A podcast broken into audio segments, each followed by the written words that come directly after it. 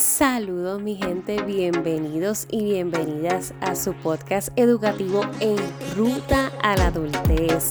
Les saluda su coach Lane y coach certificada educativo vocacional. Ayudo a jóvenes en el proceso de tomar decisiones importantes precisamente en ruta a su adultez para que puedan maximizar su potencial y alcanzar su propio éxito.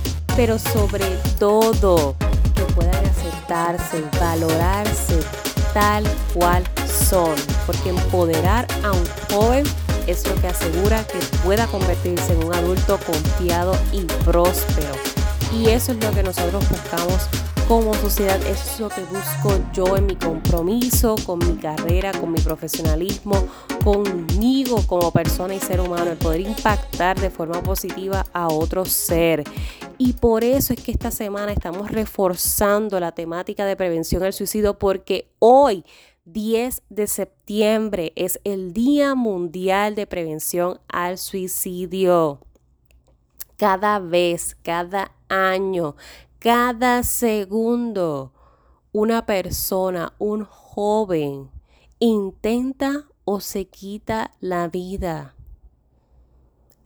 Hay tanto, tanto pasando, tanto ocurriendo a nivel mundial. Hay veces que la rutina, las circunstancias nos arropan y nos, nos volvemos ciegos ante nuestro, nuestro vivir, que se nos olvida que ahí fuera hay personas que están pasándola quizás igual o peor en situaciones de riesgo en cuanto a nivel de salud, con todo esto de la pandemia, quizás sin acceso a recursos médicos y ni hablar de situaciones políticos gubernamentales, que eso es otro tema. Pero lo que quiero decirte con esta introducción es que hay que de momentos siempre sacar espacios para salirnos de la nube que nos acapara de lo que, lo que somos nosotros en nuestras circunstancias y poder ver lo que ocurre con los demás. Poder desarrollar esa empatía, ese entendimiento. Y por ahí va el que si los rechazas, los pierdes. Durante la semana estuvimos hablando de diversos temas, tanto en la plataforma de podcast como a través de nuestras redes sociales. Así que si aún no me sigues en, a través de las redes sociales, tienes que unirte a la tribu de redes sociales.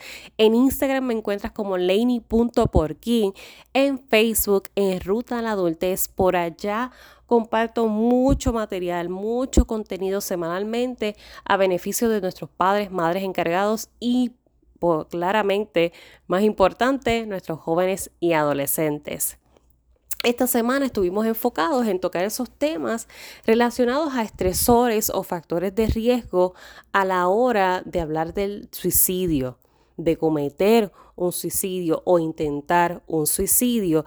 Y el rechazarlos va específicamente enfocado a que si tú, mamá, papá encargado, abuelo, tía, amigo, primo, cualquiera que es tu posición en la vida de un joven adolescente, si tú le rechazas por su orientación sexual, por su identidad de género o identidad sexual, lo vas a perder.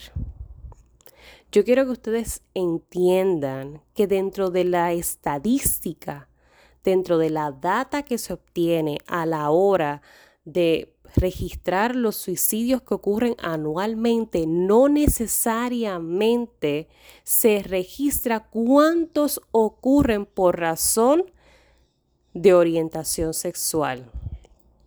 ¿Y sabes por qué? Porque no necesariamente esto es un dato requerido.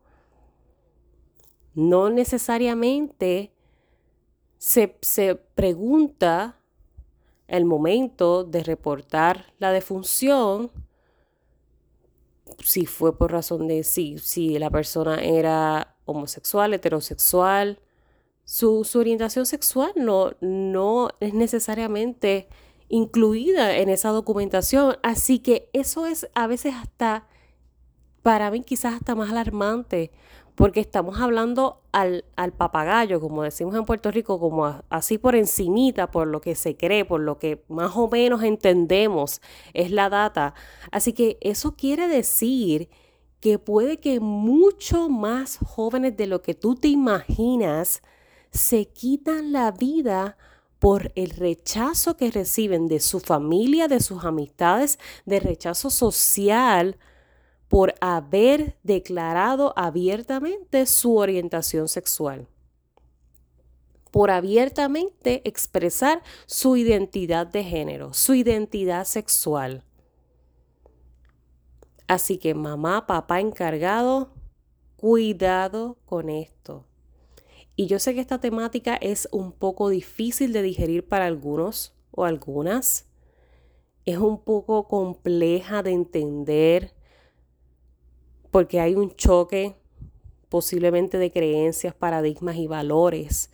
Pero yo lo que quiero decirte a ti hoy en este episodio de 10, 15 minutos, que el impacto de tu apoyo en la vida de tu joven o tu adolescente es crucial. Y tú eres el que tienes que entonces posicionarte. Vale más la vida de mi hijo, de mi hija, feliz con lo que es por cómo es y aceptándose?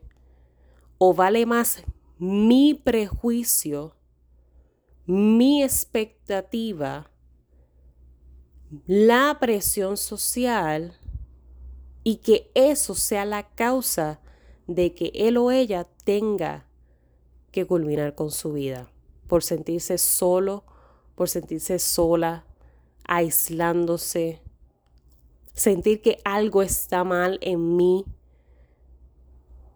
porque no soy normal, porque amo a otra persona, porque me atrae otra persona. ¿Usted, de verdad ustedes se han puesto a pensar lo difícil que esto es para un joven y un adolescente? Y, y es, es increíble, de verdad los muchos casos que a veces no se trata ni siquiera de adolescentes, estamos hablando de preadolescentes, jóvenes, niños de entre edad de 9 a 12 años, quitándose la vida, sintiéndose rechazados, porque abiertamente en la escuela han compartido su orientación sexual, sus gustos, su atracción, su preferencia hacia X o Y persona, por el rechazo en su hogar, el maltrato, porque muchas veces el, el ser honestos y abrirse tiene repercusiones en cuanto al maltrato físico.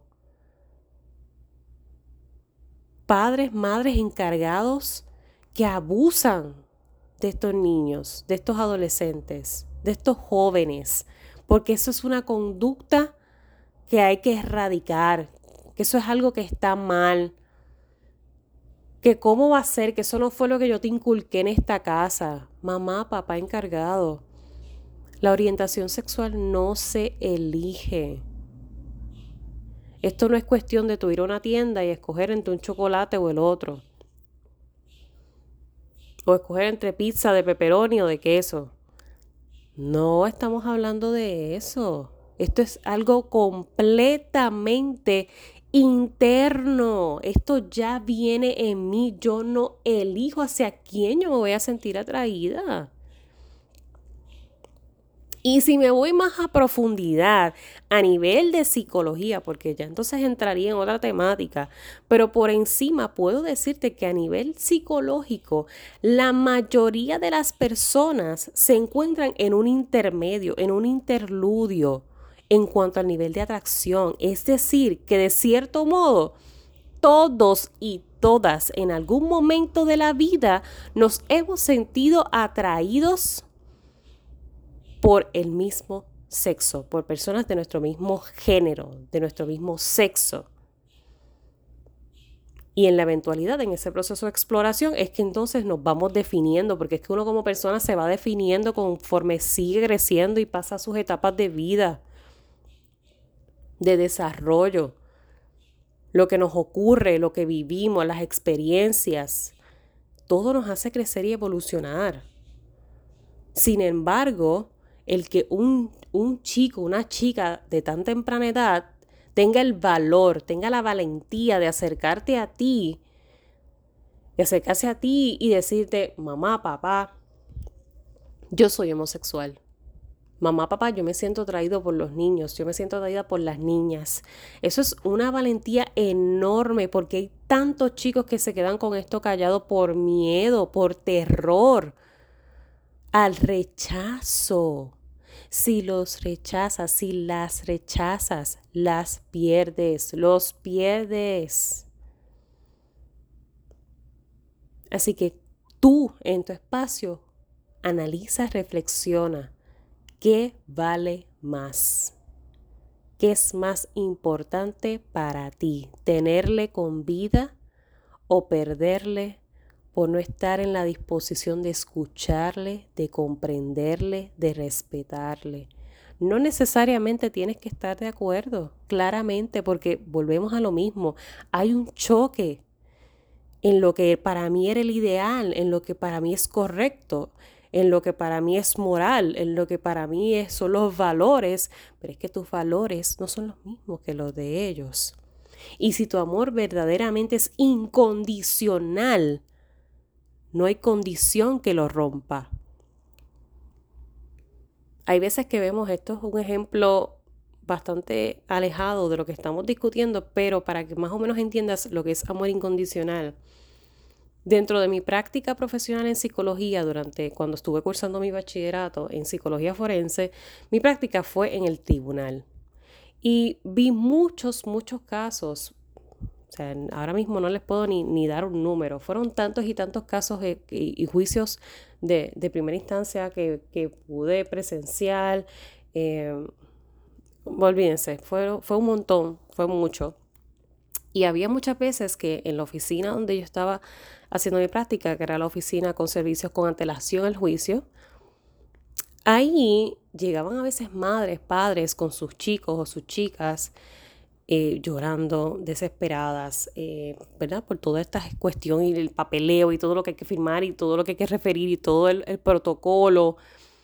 Y para personas a veces en la oficina era difícil decir como que, wow, como una mamá apoya como quiera su hijo o como quiera está aquí presente cuando e, e, presuntamente realizó este acto o presuntamente hizo, hizo aquello. Y por ahí va lo que es amor incondicional. Muchas veces cuando los chicos nacen, mamá, papá, lo que expresan automáticamente es que ese es el amor de su vida, que eso es su todo, que por mi hijo, por mi hija, todo, cueste lo que cueste, pero eso, ese amor como que se va, se va diluyendo si en el transcurso de su vida toman unas decisiones con las que yo no estoy de acuerdo. Y en, ese aspecto, en ese escenario práctico, yo me di cuenta de que definitivamente el amor de esas madres, de esos padres, era incondicional. Porque mi papel ahí no estaba para juzgar sí o no, porque esa no era mi posición como practicante, como evaluadora, como entrevistadora porque yo tengo una ética en donde mi postura debe ser completamente objetiva y neutral. Yo no estoy para señalar si lo que hizo fue cierto, si por lo que se le acusa es cierto. Esa no era mi posición ahí. Y yo sí podía salirme de lo que es Laney, el, el, componente de mis creencias, de lo que yo soy, y poder observar y ver esas madres desde otro punto de vista y decir, definitivamente esto es amor incondicional porque ellas posiblemente lo estén sufriendo y posiblemente estén decepcionadas con lo que, con lo que está pasando, pero de todas maneras están ahí presentes para sus hijos y sus hijas. Eso es amor incondicional. Porque posiblemente tú no estés nada de acuerdo con esa decisión que tu chico está tomando de X o Y cosa. Posiblemente tú no estés para nada de acuerdo con su orientación sexual, pero tú le amas, le valoras y le respetas porque es tu hijo, tu hija. Y cuando nació, eso fue lo que tú expresaste. Así que quiero dejarte con esa reflexión, quiero dejarte con ese pensamiento ahí latente para que de verdad analices qué, qué vale para mí, la, hija, la vida de mi hijo, de mi hija, vale para mí más que, que lo que diga la gente. Porque si lo que diga la gente vale más, uy, mamá, papá encargado, se aprieta el escenario. Se aprieta. Y si les rechazas, les pierdes. Así que Espero que el contenido de esta semana les haya servido de valor. El día de ayer a través de la plataforma de Instagram coloqué los números de emergencia en relación a todas estas líneas contacto disponibles en Latinoamérica y Puerto Rico, Estados Unidos con lo que es la prevención de suicidio, las líneas de emergencias. esos números son importantísimos. Así que si tú no los tienes, te voy a dejar el enlace a mis redes sociales en la descripción y las notas de este episodio para que puedas ir allá, puedas ver el video de ayer puedas aprovechar todo ese contenido que comparto por ahí para que puedas también compartírselo a tus chicos. Si, si tu mamá, papá eres el que me estás escuchando, si tu chico, chica, mi chico, mi chica me estás escuchando, compártelo con tus compañeros de clase, con tus compañeros de curso universitarios o de la escuela, tus amigas, tus mejores amigos hazlo porque todos tenemos que ser parte del equipo que esté alerta a esas señales de riesgo. Todos tenemos el poder de salvar vidas, ¿ok? Así que recuerden siempre que voy a ustedes, que para el resto me tienen a mí.